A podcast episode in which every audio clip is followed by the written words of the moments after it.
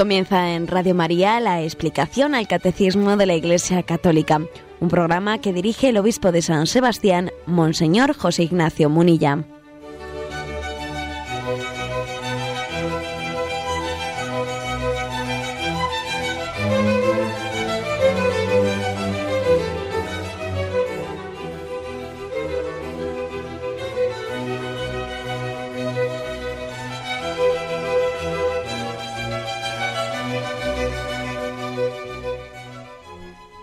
Cordial saludo a todos los oyentes de Radio María. Un día más, con la gracia del Señor, proseguimos el comentario del Catecismo de nuestra Madre, la Iglesia. Vamos a hacer hoy un programa especial, como hemos hecho de vez en cuando, un programa dedicado íntegramente a la participación de los oyentes formulando sus preguntas. Lo hacemos de vez en cuando y como hemos terminado como hemos terminado la explicación de la quinta petición del Padre Nuestro y nos faltan las dos últimas peticiones, no nos dejes caer en la tentación y líbranos del mal, bueno, pues mm, vamos a dedicar este programa. ¿eh? Un programa, como, como, sabéis, podemos formular preguntas si, si, es sobre el tema que últimamente nos ha ocupado, que es el del Padre Nuestro, pues, pues bien. Y si son sobre otras cosas que anteriormente han quedado... ¿eh? han quedado sueltas o no han quedado aclaradas, o dudas también que, podamos tener, pues, pues también. ¿eh? Tenemos, yo siempre suelo decir que, que cuando hagamos preguntas no recurramos, no, no estemos haciendo menciones a, personas concretas, etcétera.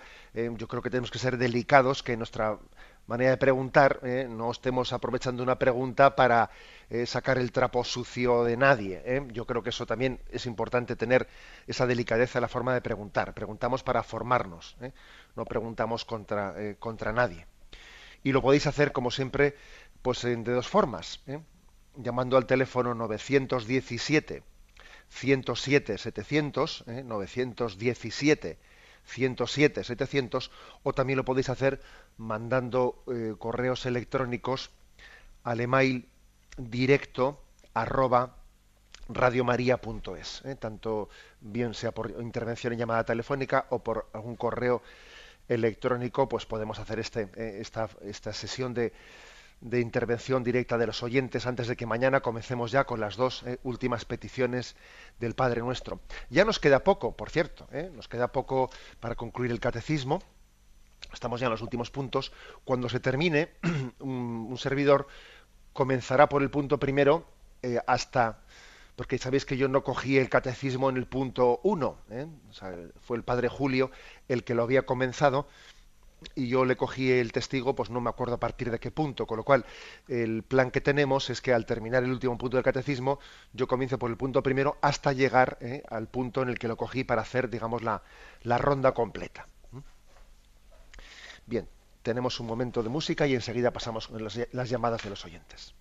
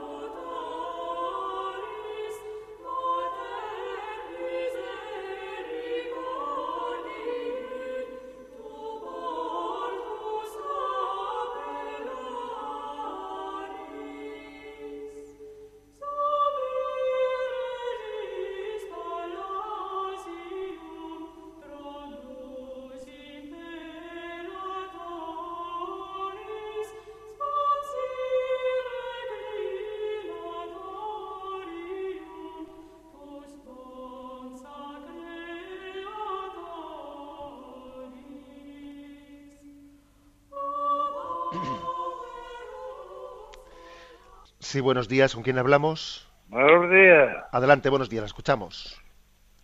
Padre, padre José, arzobispo, sí, verdaderamente existe más para qué sirve, si no sirve para nada. El mal, dice usted. ¿eh? Sí, que no sirve para nada si no lo queremos. de acuerdo. Eh, una pregunta interesante. vamos a ver, mire, esa pregunta que, que usted lanza, yo creo que puede tener, eh, ha habido algunos autores eh, que se han tomado esa pregunta que usted ha hecho, pues mm, se ve que a usted le ha hecho una, le ha hecho pensar, ¿eh? y también ha habido muchos autores en la historia de la Iglesia que les han hecho pensar. Algunos han respondido a esa pregunta de la siguiente forma. Es obvio que Dios no ha creado el mal.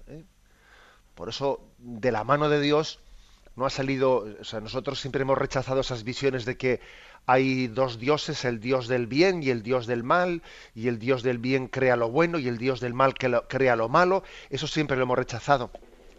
Nosotros creemos que hay un único Dios y que todo lo que creó era bueno. Y algunos autores han explicado el mal de la siguiente forma, que a mí es una explicación que me parece muy, pues yo, yo diría como que muy intuitiva, ¿eh? muy ingeniosa y, muy verdadera, ¿no? Y es que en realidad el mal, el mal no existe, el mal es la carencia de bien. El mal es la carencia de bien, ¿no? Es como si se dijese, ¿qué es, qué es un agujero en una pared? Pues es la falta de ladrillo. En sí el agujero no es nada. ¿eh? Eh, el agujero es la falta de ladrillo. Algo así pasa con el mal, ¿no? El mal es la falta de bien el hecho de que nosotros no colaboremos con el bien, ¿no? Bueno, esta ha sido una, eh, una forma de explicación de lo que usted, de lo que usted pregunta. En cualquier caso, el mal no tenemos que entenderlo como un ser, porque no es un ser. ¿eh? Incluso el propio demonio, los ángeles caídos, son buenos por, en su ser, ¿eh? son buenos. Otra cosa es que utilicen, que utilicemos mal nuestra libertad. No hay un ser que sea malo. Otra cosa es que nuestra, nuestra libertad mal conducida. Pues tiene una carencia de bien, una carencia de amor, que, nosotros la percibimos como un mal que nos mortifica y que nos hace sufrir mucho. Bien, damos paso a un siguiente oyente. Buenos días. Hola, buenos días. Adelante, le escuchamos. Mire, me llamo Vicente, llamo desde Valencia. En el rezo del Santo Rosario, eh, al final de cada misterio se dice, oh Jesús mío, líbranos del fuego del infierno, lleva las almas al cielo, especialmente a las más necesitadas. Entonces, eh, me he preguntado mucho, ¿es que hay unas almas más necesitadas que otras? Para ir al cielo no se puede decir, y pues yo en favor de otra me, quedo y no, no voy, ¿no? De acuerdo, vamos a ver, esa, eh, esa, mm, esa oración que usted dice es una oración que muchas veces se añade al rosario eh, por, eh, pues por petición de, las revelaciones de Fátima. En, algunas, en, algunas de las revelaciones de Fátima, los niños, los pastorcillos de Fátima, recibieron esa petición de que añadiesen al rosario pues esa oración última, ¿no? Oh buen Jesús, perdona nuestros pecados, líbranos del fuego del infierno, llevad al cielo a todas las almas, especialmente a las más necesitadas de vuestra divina misericordia. Bueno, vamos a ver, yo creo que esta, la duda que usted tiene, mm, yo no lo veo, no le veo especialmente problemática. ¿eh? ¿A qué se refiere eso de que las almas especialmente necesitadas, todos necesitamos misericordia, ¿no? Pero yo creo que se está refiriendo pues a los casos más difíciles, ¿no? En los que obviamente pues también hay almas que mm, hay personas y seres humanos que están en situaciones con más riesgo ¿eh? de perdición, más riesgo de perdición por el tipo de vida que han llevado, por los caminos que han tomado en su vida, a eso se refiere, ¿no? O sea, nosotros oramos por todos, ¿no? Pero especialmente oramos ¿eh? por la oveja perdida. Igual que Jesús tuvo una predilección por la oveja perdida, etcétera, algo así, ¿eh? entendería yo, especialmente por las más necesitadas, ¿no? Te, pedimos por todos, pero Señor, eh, incluso, incluso te pido por, mm, por ese que, que, dice que no te quiere, o sea, por, por, los casos que parecen perdidos, ¿no? Porque nosotros no queremos dar a nadie por, por perdido. Damos paso a un siguiente oyente. Buenos días. Sí, buenos días, padre. Soy Elena. Le escuchamos. Eh, yo quería saber qué pasos se siguen para hacer un ayuno bien hecho. Lo que pasa es que yo en diciembre hice un, 30, un ayuno de, que para dejar de fumar y siempre ayuno para dejar de fumar y vuelvo y caigo en el pecado.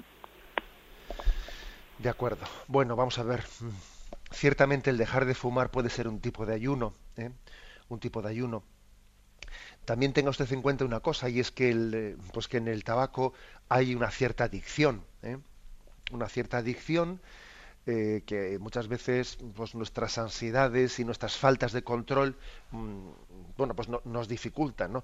Pues la verdad es que mm, es verdad, yo recuerdo haber puesto aquí una, un ejemplo en antena. Ya sé que ahora el tema de, fumar pues está, es políticamente muy incorrecto y se, eh, y se persigue mucho el, el, fumar en público, etcétera. Bueno, y es, y es, obvio que sabemos que tiene consecuencias negativas para la salud, etcétera. Eh, eso es obvio, ¿no?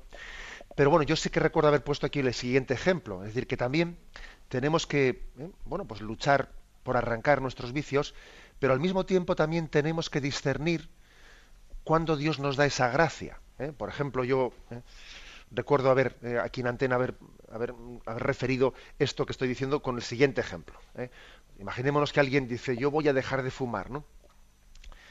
Y claro, pues por dejar de fumar resulta que pues sus nervios se tensan de una manera que su carácter se, se, vuelve insoportable y no hay quien la aguante en casa porque está que, que está que echa chispas y, dice uno, oye, pues sabes lo que te digo, que casi mejor que fumes y, y, que tengamos el ambiente en casa en paz, ¿no? O sea, es decir, quiero decir con esto que no se trata únicamente de fuerza de voluntad, claro que hay que tener fuerza de voluntad, ¿no?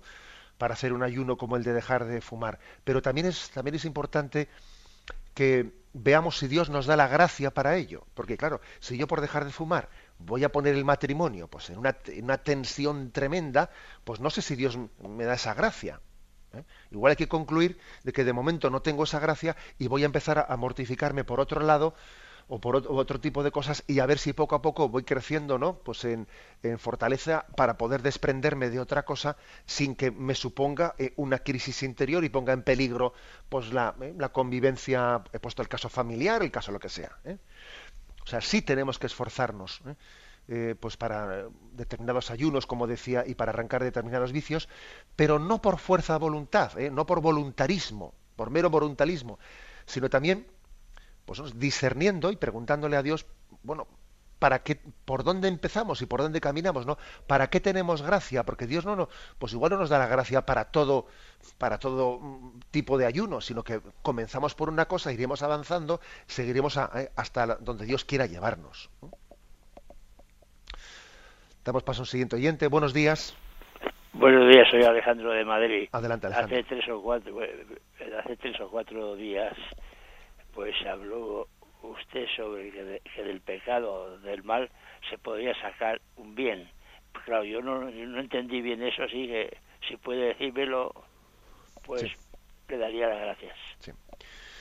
Bueno, es una afirmación, eh, es una afirmación que la propia Sagrada Escritura eh, y fijaros, yo mm, recuerdo que también hice mención hasta los propios eh, al propio refranero castellano que tiene pues unas raíces cristianas muy profundas no en algunas de sus expresiones no en todas ¿eh?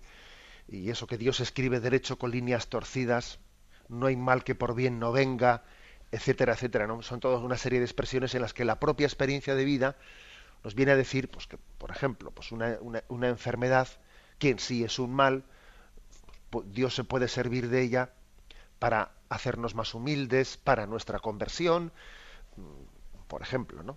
o en un momento determinado, eh, pues determinados reveses, reveses de la vida que uno pues, eh, pues mm, quería haber obtenido un puesto de trabajo y, no lo ha obtenido y entonces tiene que conformarse con una cosa inferior, eh, pues pues mira, pues resulta que eso también le ha hecho apretarse el cinturón y vivir de una manera más humilde y no introducirse en muchos, ¿eh? pues en muchos vicios. Es decir, hay una providencia de Dios que, que, guía nuestra vida, incluso no solo cuando las cosas nos van bien, sino también cuando hay reveses en la vida. ¿eh? Y, tenemos que creer, hacer un acto de fe eh, en esa providencia de Dios que nos conduce, nos guía hacia donde Dios sabe. Damos paso un siguiente oyente. Buenos días. Hola, buenos días. Sí, adelante, le escuchamos. Eh, gracias por su, por su atención, eh, señor Munilla. Soy María del Carmen desde Barcelona. Mi pregunta es sobre la unción de enfermos. Entonces, eh, se compone de dos. Uno es la pregunta, ¿la unción de enfermos perdona los pecados? Y la, la segunda es, si, lo, si perdona los pecados cometidos hasta entonces, si después se sigue viviendo, hay que renovar la unción de enfermos para que perdone los pecados hasta la hora de la muerte puesto que eh, desde que se, recibió la última vez hasta ahora se ha sobrevivido y se ha pecado más. Muchas gracias. De acuerdo. Vamos a ver, el, sacramento ordinario para el perdón de los pecados, ¿eh? es el bautismo y sobre todo pues el sacramento de la penitencia, el sacramento de la confesión. El sacramento de la unción también es un sacramento para el perdón de los pecados eh, cuando, cuando pues el quien lo recibe no tiene la capacidad de poder confesar sus pecados. ¿eh? Por lo tanto, si la persona que recibe el sacramento de la unción tiene capacidad de confesarse, debe de confesarse. El sacramento de la unción no es el sacramento ordinario para el perdón de los pecados, lo es, lo es cuando quien lo recibe no tiene la capacidad de confesarse este, este matiz, eh, pues es un matiz importante que ya casi responde un poco a lo segundo, es decir, que usted ha preguntado, ¿y si una persona que se ha, recibido la unción de enfermos luego pues se repone mm, ¿Qué, qué, instrumento, qué camino tiene que recibir para el perdón de los pecados. Hombre, si puede confesarse y tiene capacidad de expresarse para la confesión, el sacramento de la confesión. ¿eh? Si estuviese en una situación pues eh, digamos de no capacidad de confesión y, tiene una recaída después de X tiempo, etcétera, puede volver a recibir el sacramento de la, eh, de la unción. Pero el sacramento ordinario para el perdón de los pecados no es la unción de enfermos. ¿eh? Es el, el, sacramento de la penitencia y también el del bautismo. Damos paso a un siguiente oyente. Buenos días. Hola, buenos días, padre Monilla. Adelante. En primer lugar, pues feliz año y enhorabuena también por el programa. Esta mañana me ha sorprendido escucharle tan prontito. Entonces ahí hace un ratito que he escuchado sobre el bien y el mal, se me ha ocurrido una pregunta que es eh, Dios es, eh, ya en, el, en, la creación ya creó todo o eh, sigue creando o quizá puede seguir creando. Quizá esa es mi pregunta. Lo mismo es difícil o es una cuestión eh, especial, pero se me ha ocurrido. Bueno, pues muchas gracias. De acuerdo. Bueno, pues la pregunta que hace el oyente, em, nosotros lo que sabemos por la revelación es que Dios creó el mundo y lo mantiene en su ser. O sea, el acto, el acto creador de Dios no, no es un acto mm, puntual que después ya Dios mm, ha concluido con ese acto, sino que Dios crea y mantiene en el ser. ¿eh? Es un acto prolongado. ¿eh? Un acto prolongado. Dice el oyente, bueno, y Dios eh, puede crear ahora mismo pues otros otros universos nuevos. Hombre, Dios claro que puede hacerlo. No tenemos conocimiento de ello por la revelación no tenemos conocimiento. O sea que, de alguna manera, la posibilidad de que Dios ahora hiciese nuevas creaciones en otros, otros universos entra un poco, pues digamos, en, eh, en las hipótesis, ¿eh? hipótesis un poco de, de, ciencia ficción, porque nosotros nos atenemos a los datos de revelación que nos dice que Dios creó el universo y lo mantiene en su ser. ¿eh? A partir de ella pues eh, son cosas que eh, pues es un poco parecido a la pregunta de eh, pueden existir seres humanos en, en otras en otras en otras galaxias etcétera pues bueno pues sí pero es una cosa que no que no la sabemos Damos paso a un siguiente oyente. Buenos días. Buenos días, monseñor. Soy Encarnita de Palencia. De acuerdo, Y tengo curiosidad por saber, por ejemplo, los que tenemos adoración perpetua, si nos coincide con un funeral o ir a ver a un enfermo, pues ¿qué sería mejor hacer? Solamente es eso. Y feliz año para todos y para usted. Que Dios se lo pague y la Virgen le bendiga, Monseñor. Gracias.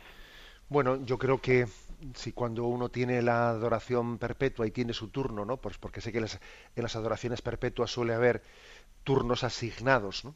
Y entonces uno dice, pues bueno, pues hay un, ha fallecido un conocido.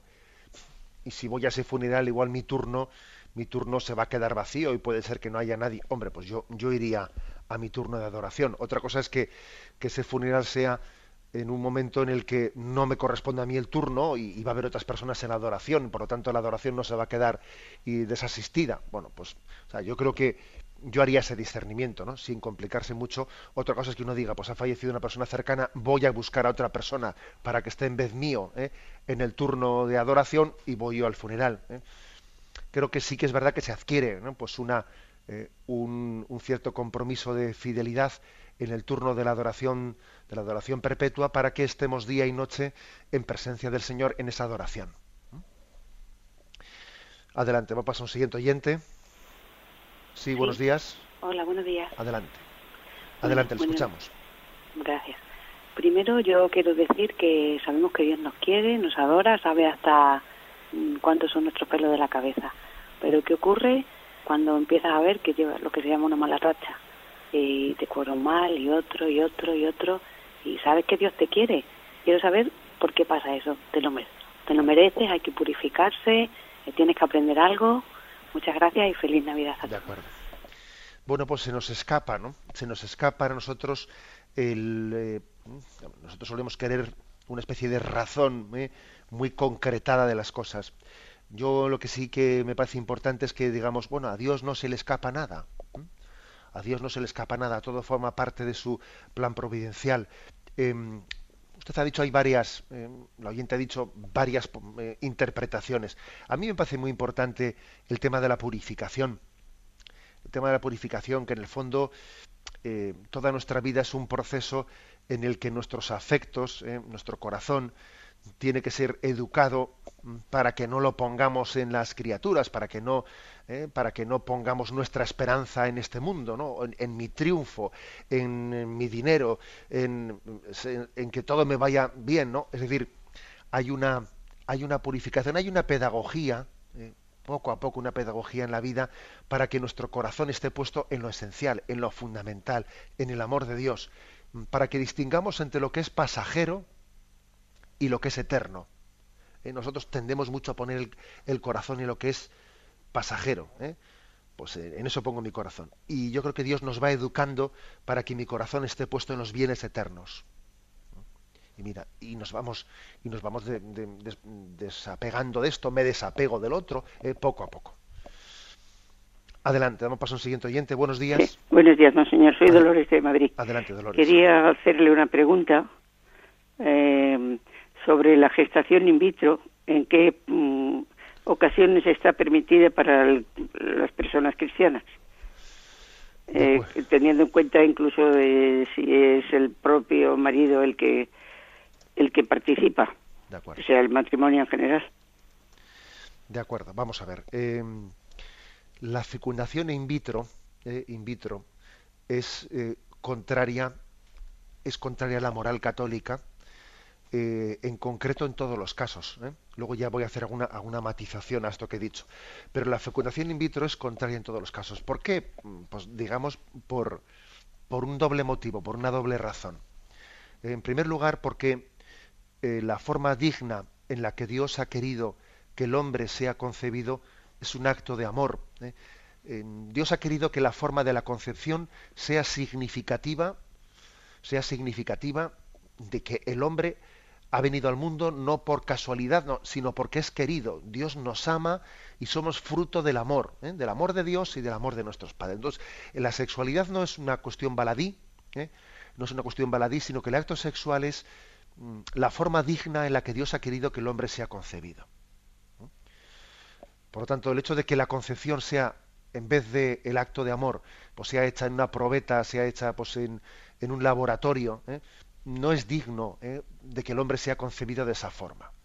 Y la medicina, de alguna forma, dimite de su vocación cuando en vez de sanar las, en vez de sanar las causas de la, de la enfermedad, ¿eh? las causas de esterilidad, las causas de infertilidad, pues en vez de sanar la enfermedad lo que hace es, bueno, pues pasar a ser no sanadora, sino fabricadora, ¿eh? permitidme el, el término, pasar a, fabricar la vida en vez de sanar la enfermedad que ha provocado la esterilidad. Además de esto hay una segunda razón añadida, ¿eh?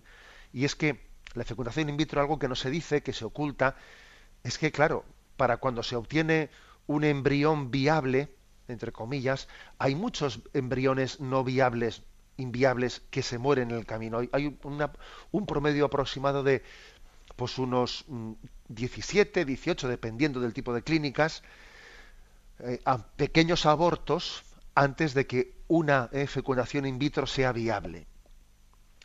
Eh, también esto es algo que solamente por esto, aparte del argumento anterior que he utilizado, solamente por eso también sería contradictorio con la moral católica, de que el fin no justifique los medios. No podemos, no podemos em, dar por bueno el hecho de que vidas humanas en, el estadio embrionario se queden por el camino para que alguna de ellas salga adelante. ¿eh? Hay también una, una selección eugenésica cuando se fecundan eh, óvulos y entonces se dice este, este embrión pues es más viable, este tiene el citoplasma eh, más negruzco, no va, a ser viable, entonces sacrificamos este, elegimos el otro, y todo ello no deja de ser contradictorio con la dignidad humana. En el, hay un caso, un caso no de fecundación in vitro, eh, in vitro sino de fecundación asistida, en el que, en el que podría ser eh, compatible con la, con la fe católica, y es aquel en el que no se sustituye ¿eh? el acto sexual natural, sino que eh, la, ciencia, la, ciencia lo que hace es, una vez que los esposos se han, se han expresado el amor en el acto sexual, lo que hace es em, ayudar a que, a que ese acto llegue a ser, llegue a ser fecundo, ayudar a que el semen llegue a fecundar el óvulo, etcétera ahí, es, suele ser necesario recurrir a clínicas católicas, muchas veces para poder, eh, en, este tipo de casos, que no siempre son eh, extendibles a todo el mundo, ese tipo de fecundación asistida, no incompatible con la fe católica aquel que no sustituye el acto natural, sino que una vez realizado el acto natural ayuda a su fecundidad, suele ser necesario el recurrir a hospitales católicos para que exista esa delicadeza, ¿eh? esa delicadeza de ser respetuosos eh, con, digamos, la, la, eh, la, forma de concepción de la vida. Si le parece, Monseñor, vamos a dar paso ahora a un correo electrónico. De acuerdo, adelante. Se trata de un correo que recibimos de Ramón y nos pregunta ¿qué es orar en silencio? Pues creo que no sé orar, pues me limito a rezar Padres Nuestros o Aves Marías con la boca, no sé rezar desde el corazón o con el corazón. Muchas gracias, Monseñor. Bueno, vamos a ver. Eh, yo creo que poco a poco, desde esa oración vocal que el oyente hace, también él puede ir teniendo experiencia de que se puede llegar a fundir, ¿eh? a fundir la oración vocal con la oración contemplativa, con la oración del corazón. Ambas cosas no son incompatibles. Por ejemplo, yo le diría al oyente que cuando esté rezando unas Ave Marías, cuando esté rezando el Padre Nuestro, fije su atención en algún aspecto concreto. ¿no? Imaginémonos, por ejemplo, que estamos rezando el rosario y que estamos rezando pues el primer misterio de la encarnación del Hijo de Dios, el ángel Gabriel que le visita a María. Y usted va recitando las diez Ave Marías. Puede ser, ¿eh? para, que, para llegar a la oración del corazón, según uno recita las Ave Marías de una manera acompasada ¿eh? y tranquila, pone su atención, ¿eh? pone su, su imaginación, pone su voluntad, pone su corazón en, en esa presencia de María, en su humildad, en ver cómo ella acoge eh, la visita de Dios, como ella dice, hágase en mí según tu voluntad, y entonces uno aplica su corazón y le dice, Señor, yo quiero ser tan dócil como fue la Virgen María, quiero decir, hágase, hágase en mí según tu voluntad, y mi corazón le pone a María como, como modelo para pronunciar yo también el hágase, ¿no? Este, por ejemplo, ¿no? Este pequeño método que le digo yo, ¿no? Puede unir la oración vocal a esa oración mental o oración del corazón, porque la oración mental no solo es pensar cosas, sino aplicar el corazón, los afectos, a eso que estamos reflexionando ¿no? delante de Dios. No es que sea una especie de silencio, ¿no? Porque, claro, el oyente ha hablado de silencio, que la palabra silencio, pues no es la nada, no, no es la nada, sino que es una oración mental a la que yo le aplico el corazón. ¿eh? y quiero ser humilde como María y quiero ser acogedor como ella de la llamada de Dios. Quiero decir, hágase y confiar plenamente en Dios, etcétera, etcétera. Bueno, todos estamos aprendiendo ¿eh? en la oración. La verdad es que ninguno somos maestros, sino somos todos somos principiantes en ella. ¿eh? También lo digo para que el oyente no piense que él no sabe hacer oración y todos los demás no. Todos estamos aprendiendo. Damos paso al siguiente oyente. Buenos días. Buenos días, don José Ignacio. Adelante, le escuchamos.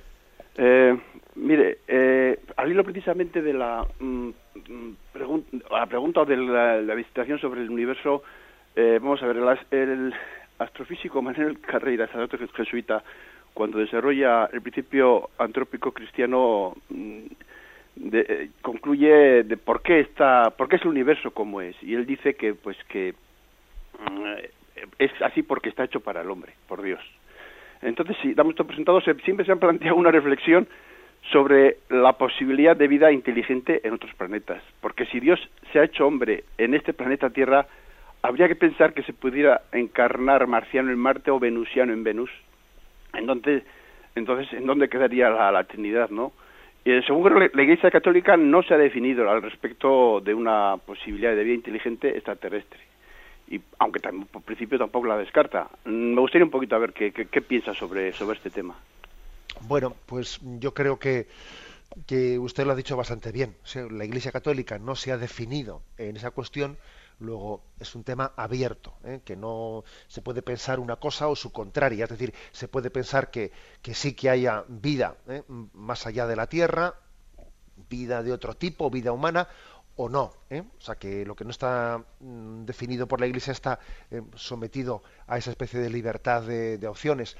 Ahora, yo también soy, soy tendente a pensar, ¿eh? soy tendente a pensar, pues el, oyente ha hablado del principio antrópico, que igual a alguno le habrá sonado un poco raro, el principio antrópico de anthropos, anthropos ese término griego quiere decir hombre, eh, quiere, es como un principio que viene a señalar que cuando los científicos estudian el universo, van comprobando que para que en la Tierra haya vida, ha sido necesario todo un cúmulo, ¿no? Todo un cúmulo de un orden en el universo.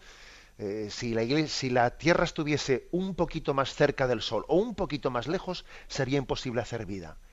Si la Iglesia, si, perdón, si la Iglesia estoy diciendo, si en la Tierra, si en la Tierra no existiese, por ejemplo, la, Luna de manera que hace de balancín y entonces se inclina un poco la Tierra, pues no existiría la renovación de los eh, de, las cuatro estaciones primavera, verano, otoño, invierno, y entonces la Tierra estaría muerta y no habría vida en nosotros. Si en la Tierra, es decir, hay un cúmulo, pero un cúmulo tremendo, ¿no? De, de, parámetros que están en un perfecto orden para que en la Tierra pueda haber vida.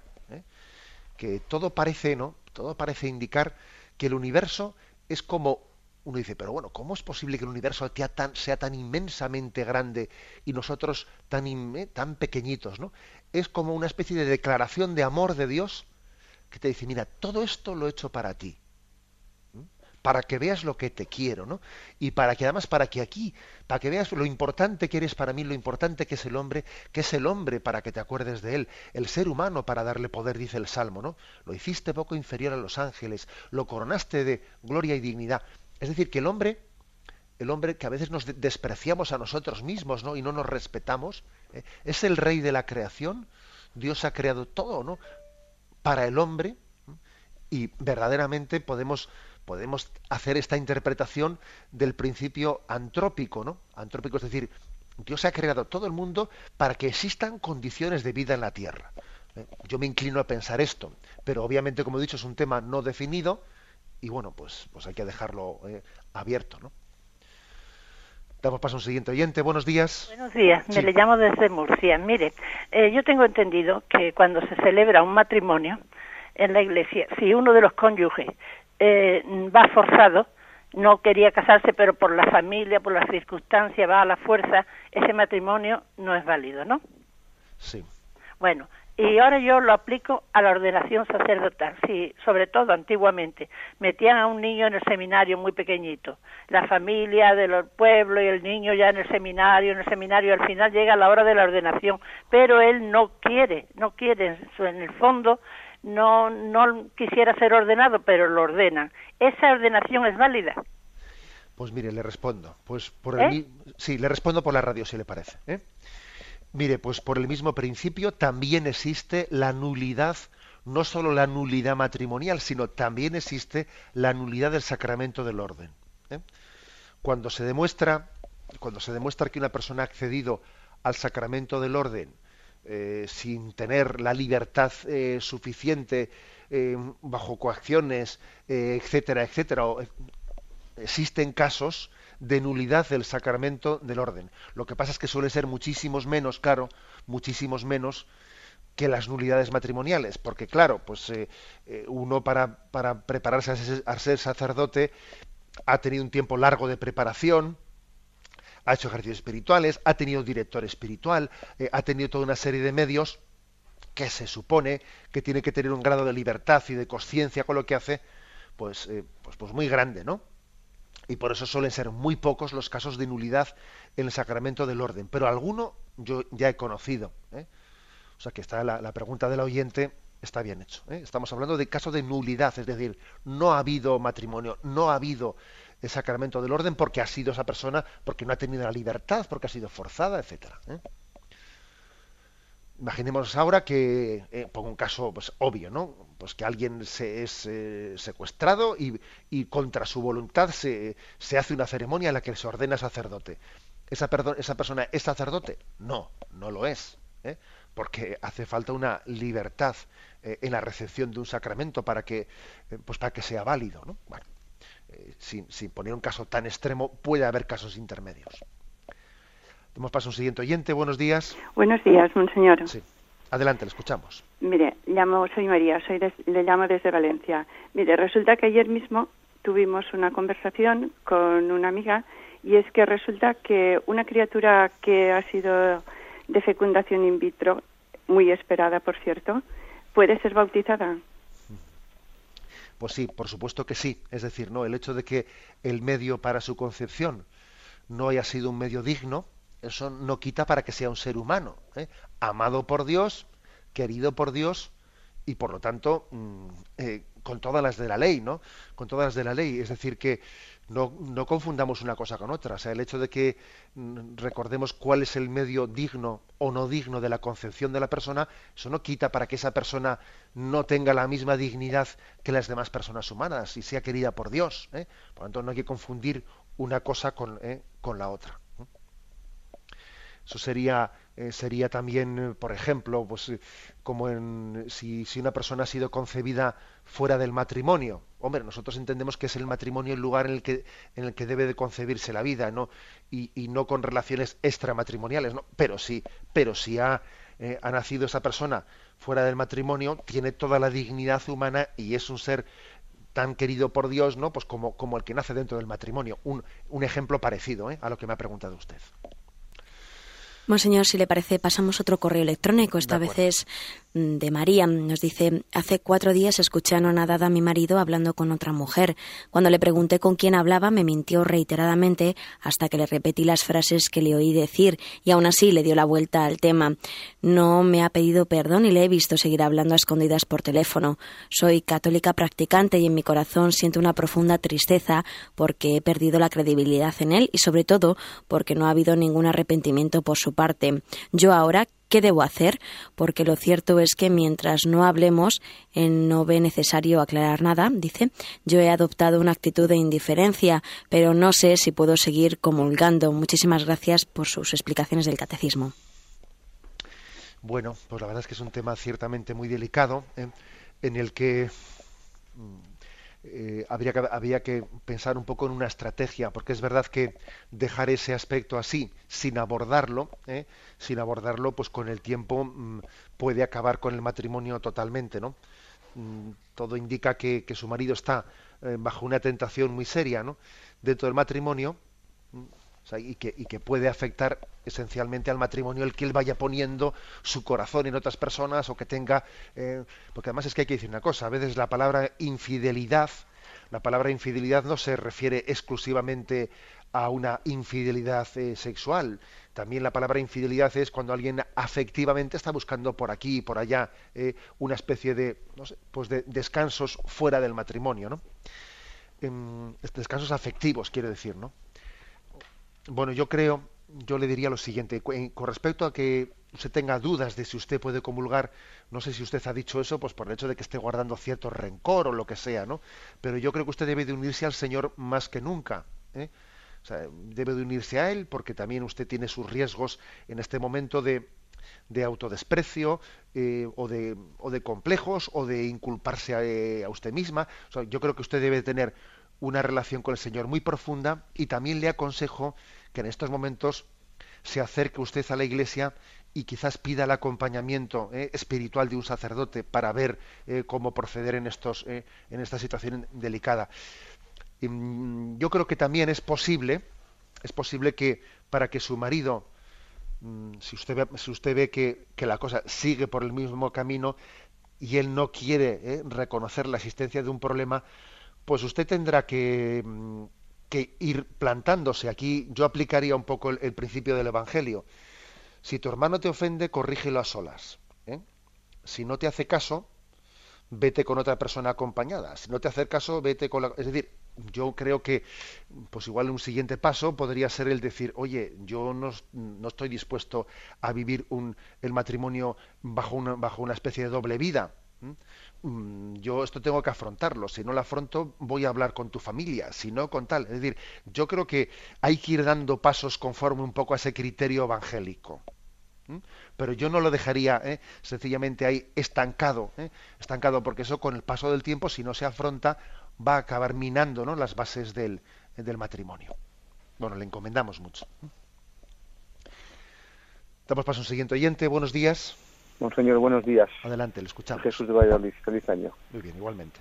Quería preguntarle específicamente sobre cómo está abordando, cómo va a abordar la Iglesia el apostolado de la Divina Misericordia? Esa es la pregunta. Gracias. Bueno, eh, hay que distinguir dos cosas quizás, ¿no? Hay que distinguir dos cosas. Una cosa es la solemnidad de la Divina Misericordia, que sabemos que el segundo domingo de Pascua fue declarado como Domingo de la Divina Misericordia por Juan Pablo II y esa es una solemnidad litúrgica eh, y, obviamente cuando algo es una solemnidad litúrgica, pues le damos toda la centralidad que tiene que tener en la liturgia y en la teología de la Iglesia. Eso es una cosa, y otra cosa es el tema de lo que, lo que son las revelaciones privadas de Sor Faustina Kowalska. ¿eh? La oración de la coronilla, eh, la, novena de la Divina Misericordia, etcétera, pues un tipo de un tipo de prácticas eh, tendentes a fomentar la, la devoción de la Divina Misericordia bajo eh, las, las orientaciones de las revelaciones privadas de Sor Faustina, que no son, para entendernos, no forman parte de la liturgia de la Iglesia. ¿eh? Lo que forma parte de la liturgia de la Iglesia oficialmente para todo el mundo es eh, pues, la institución del Domingo de la Divina Misericordia, el segundo Domingo de Pascua. Lo que son ya el rezo de la coronilla o el tema de la novena, hay que entenderlo, como estamos hablando ya de revelaciones privadas, la Iglesia no lo va a proponer como algo obligatorio para todo el orbe católico, no, porque forma parte de, mm, digamos, una devoción, para entendernos, privada. ¿Mm? La Iglesia siempre distingue entre devoción privada y, liturgia, que es para todo el mundo. Ahora, el hecho de que una cosa sea privada no quiere decir que, no, que no le demos importancia. Sí le damos importancia, eh, le damos importancia y, y además también hay que decir que, por ejemplo, en propia Radio María se reza la, se reza la coronilla eh, a las tres menos cuarto y además eh, también también existe, por ejemplo, algunos programas como los miércoles a, a las seis de la mañana eh, que va a comenzar un programa sobre Sor Faustina Kowalska, ¿eh? un programa que está a punto de comenzar en Radio María, etcétera. Bueno, bueno, pues quiere decir que ahí está, ¿eh? ahí está. Pero yo distinguiría siempre entre lo que es la revelación privada a la proclamación del segundo domingo de Pascua como domingo de la Divina Misericordia. Adelante, pasa un siguiente oyente. Buenos días. A ver, buenos días. Buenos días, sí. mire, soy Marina de Badajoz. Adelante, le escuchamos. Mire, resulta que este fin de semana hemos ido a, a, la sierra y a un pueblo de, vamos, pertenece al arciprestazgo de, de Ávila. Y bajamos a misa eh, con mi familia, que decían que era la una, y, en fin, no había tal misa. Salió una señora, que luego mis hijas dijeron, mamá, ¿te has dado cuenta que es una monja porque llevaba, eh, no sé, una señal o en la chaqueta o algo así? Fue muy lindo, se leyeron las lecturas, el Evangelio, y a la hora de la comunión abrió el sagrario, sacó la, el, copón y, fin, y dio la comunión. Yo me quedé tranquila conforme al cumplimiento del precepto pascual, del precepto dominical. Pero mi duda es si el valor es el mismo de una misa. Esa es la pregunta. Y además, en fin, me di cuenta de, de, la falta de, de sacerdotes Nada más que eso. De acuerdo. Bien. Bueno, obviamente el valor no puede ser el mismo que la celebración de la Eucaristía porque en la celebración de la Eucaristía eh, tiene, tiene lugar, ¿no? Pues la renovación eh, sacramental del sacrificio de Cristo, ¿no? Y en una liturgia de la palabra, pues no tiene lugar, pero sí es verdad que la Iglesia, en el caso de ausencia de sacerdotes, etcétera, pues puede darle a un seglar, a una religiosa o a un seglar incluso, eh, puede dar pues la autorización para que dirija una liturgia de la palabra que para los que allí asisten en ese lugar, en ese pueblo, en el que no pueden tener la Eucaristía dominical, pues sea también para ellos sustitutoria ¿eh? de ese precepto dominical que todos los cristianos vivimos los domingos. ¿eh? O sea que nos gustaría poder tener sacerdotes para, ¿eh? Para celebrar Eucaristías en todos, ¿no? En todos los pueblos, incluso los más pequeñitos, pero, pero sí que, bueno, pues lo que el oyente dice va a ocurrir en mayor medida, obviamente en la medida en que falten ¿no? pues, vocaciones sacerdotales. Por eso tenemos que rezar tanto por ellas, ¿no? por las vocaciones sacerdotales. Ese tipo de celebraciones, algunos las llaman celebraciones en ausencia de sacerdote. A mí me suele gustar más llamarlas celebraciones en espera de sacerdote, más que en ausencia. ¿eh? Porque la palabra en espera de sacerdote hace que nosotros entendamos que esto no es sustitutorio, que es que nosotros quisiéramos tener la Eucaristía, ¿no? Y, y oramos para que lleguen esas vocaciones. Damos paso a un siguiente oyente. Buenos días. Sí, hola, buenos días. Adelante, le escuchamos. Encantada de poder hablar con usted. Igualmente. Y bueno, mi pregunta es la siguiente. Verá, yo, pues, bueno, soy soltera y tengo, pues, suelo salir con un amigo que está separado y, eh, bueno, él sabe mis principios morales cuáles son y entonces, bueno, salimos siempre como, como amigos y él tiene muy claro lo que, lo que hay. Lo único que, que, bueno, que yo siempre me hago la pregunta, mm, ¿lo hago bien o lo hago mal? El hecho de salir con él, pero bueno, es como amigo, él me ha ayudado mucho en muchos momentos que, bueno, que no he estado bien o, o he necesitado ayuda y, y bueno, mi pregunta es, eso eh, ante Dios puedo estar haciéndolo mal o porque bueno yo él tiene muy claro mi mi mi principio y lo que yo mi lo que yo quiero no una amistad pero nada más. Pues porque él está separado pero no tenemos por qué tener ninguna otra relación no de acuerdo. Pues vamos a ver, la verdad es que la, palabra que pide el oyente, yo creo, yo creo que, que no es, o sea, que no es fácil dársela. Eh, pero yo, yo sí le diría que aunque usted tenga muy claras las cosas, y aunque usted diga, bueno, este es un hombre separado, yo con él, pues, obviamente, mientras que ese hombre tenga un matrimonio, eh, pues yo no voy a eh, tener relación de noviazgo con él. Se lo he puesto claro desde el, desde, el, primer momento y entonces él más o menos lo, lo, acepta.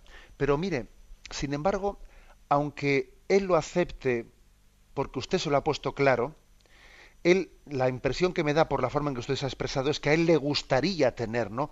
una relación eh, de noviazgo con usted y si no la tiene es porque usted no la admite. Entonces, la verdad es que es un tipo de amistad muy complicada, muy complicada en la que aunque usted dice, bueno, yo voy a salir pero como amigo, este pretendería tener un enamoramiento conmigo, pero yo no se lo permito porque él está... Me, parece que es muy difícil mantener ese equilibrio. ¿Eh? Es muy difícil porque usted de alguna manera, al fomentar esa amistad que en él, en él, me da la impresión que tiene un enamoramiento detrás, le está dando unas expectativas. Le está dando unas expectativas. Entonces yo creo que uno no se puede no puede estar planteando su vida en una situación en la que esté, esté al límite, al límite de tener que estar luchando porque tengo una amistad, pero este está enamorado de mí y yo le... Vamos a ver, dice un refrán que más vale ponerse una vez rojo que veinte veces amarillo. ¿eh? Y me parece que esa situación es difícil de llevar bien, aunque usted le haya puesto las cosas claras, y también tiene que pensar en, eh, en, la dificultad de la otra parte, que posiblemente sea más, difícil que la suya. Y nadie, nadie es de hierro, nadie, o sea, puede, puede ser algo, eh, algo bastante violento el mantener una relación de amistad con una persona que al mismo tiempo ella tiene aspiraciones con nosotros de enamoramiento. Es mi opinión, pero yo también le digo que, que sería bueno que usted con un director espiritual pues profundizase en este aspecto. Damos paso a un siguiente oyente. Buenos días. Hola, buenos días, monseñor. Adelante. mire, soy, soy Luz. Este, es que he leído un libro que me ha impactado mucho porque trata sobre algunas cuestiones y entre ellas trata sobre los niños en fecundación in vitro. Y entonces dice que los niños eh, eh, con fecundación in, vitro que son niños sin, sin alma. Entonces esto quisiera que usted me aclarara un poco, por favor. Sí. Pues bueno, eso tiene usted que rechazarlo plenamente, ¿eh? rechácelo totalmente, no sé qué clase de libro sería ese, pero no es así. ¿eh? Es decir, mire, aunque, aunque una, un ser humano haya sido concebido por un medio ilícito, sin embargo, hay un compromiso de Dios, ¿no? Hay un compromiso de Dios en esa unión biológica de la fecundación, hay un compromiso de Dios en el que Dios crea e infunde el alma allí donde se produce biológicamente una concepción que de lo contrario, fíjese usted que sería esto, ¿no? Y claro, yo además, yo además le he puesto el caso al oyente anterior, el caso de que no únicamente puede ser una concepción indigna la concepción in vitro, también puede ser una concepción indigna pues el que alguien conciba un hijo, pues no sé con quién, que no se sabe ni de quién es el padre y fuera del matrimonio, o sea, que hay muchas formas, ¿no? De que una concepción sea indigna, pero obviamente, ¿cómo no va a tener un alma? Es decir, eh, Dios ama, ama a ese niño y además yo, yo, diría que le ama de una manera especial por cuanto también ha tenido una serie de carencias, ¿eh? de, haber, tenido una, una, una, concepción digna, fruto del amor bien expresado como todos los hombres deben de tenerla. Dios, insisto, Dios se ha comprometido a que en el momento de la fecundación ¿eh? haya una mm, creación e infusión del alma ¿eh? a todo ser humano en el mismo momento de su concepción. Estamos pasando un siguiente oyente. Buenos días. Sí, adelante. La siguiente me toca a mí. A ver, me parece que hay un oyente ahí que está en antena y no se da cuenta. Sí, hola, sí, buenos días. Adelante, sí, le escuchamos. Eh, bueno, eh, buenos días, señor. Adelante. Soy de aquí, de Málaga, de Feliz Año Nuevo. Eh, solamente la pregunta es, ¿por qué a los fieles no se nos permite mm, comulgar de, de, rodillas, aunque los aunque los documentos de la Iglesia así lo recogen? Eh, entonces la pregunta sería, mm, ¿por, qué, ¿por qué no se nos permite poner un reclinatorio en las parroquias? Porque en la mayoría de, la, de las parroquias mm, no existe. Entonces digo yo, ¿de cuál puede ser el problema? Bien que los sacerdotes, pues a lo mejor ellos lo saben, que la iglesia lo permite, pero ellos no lo ponen, o bien porque los señores obispos a lo, mejor no le han dado lo que son las órdenes oportunas. No sé, veo el Papa que sí lo hace. Nuestro obispo en Málaga, don Jesús Catalán, también lo hace. Y entonces veo que en la mayoría de las parroquias no se hace, siendo un problema fácil de resolver, porque la mayoría de los, de los fieles laicos desearían comulgar de rodillas.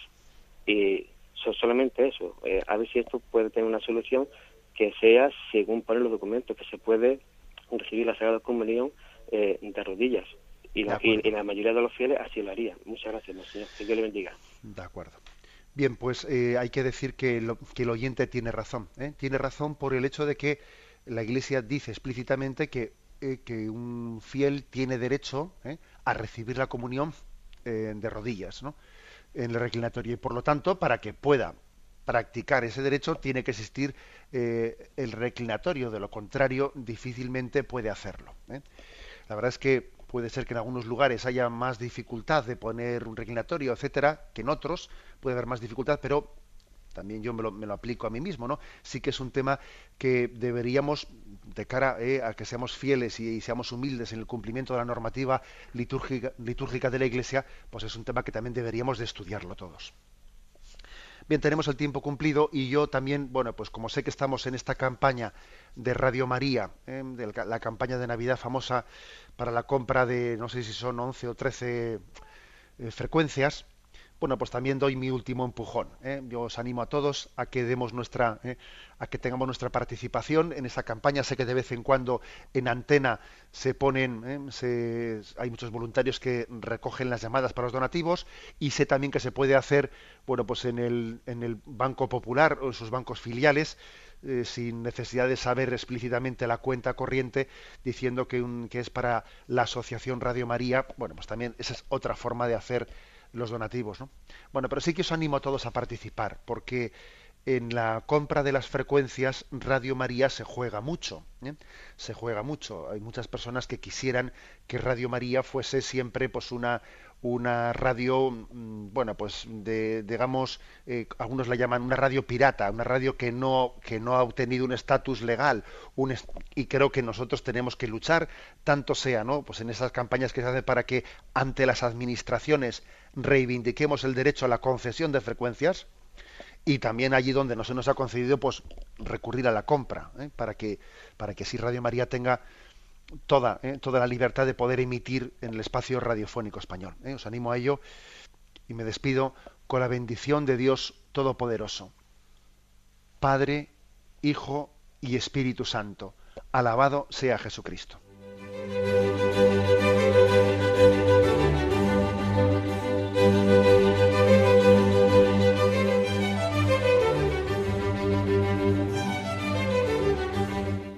Finaliza así la explicación del Catecismo de la Iglesia Católica, un programa que dirige en Radio María Monseñor José Ignacio Monilla.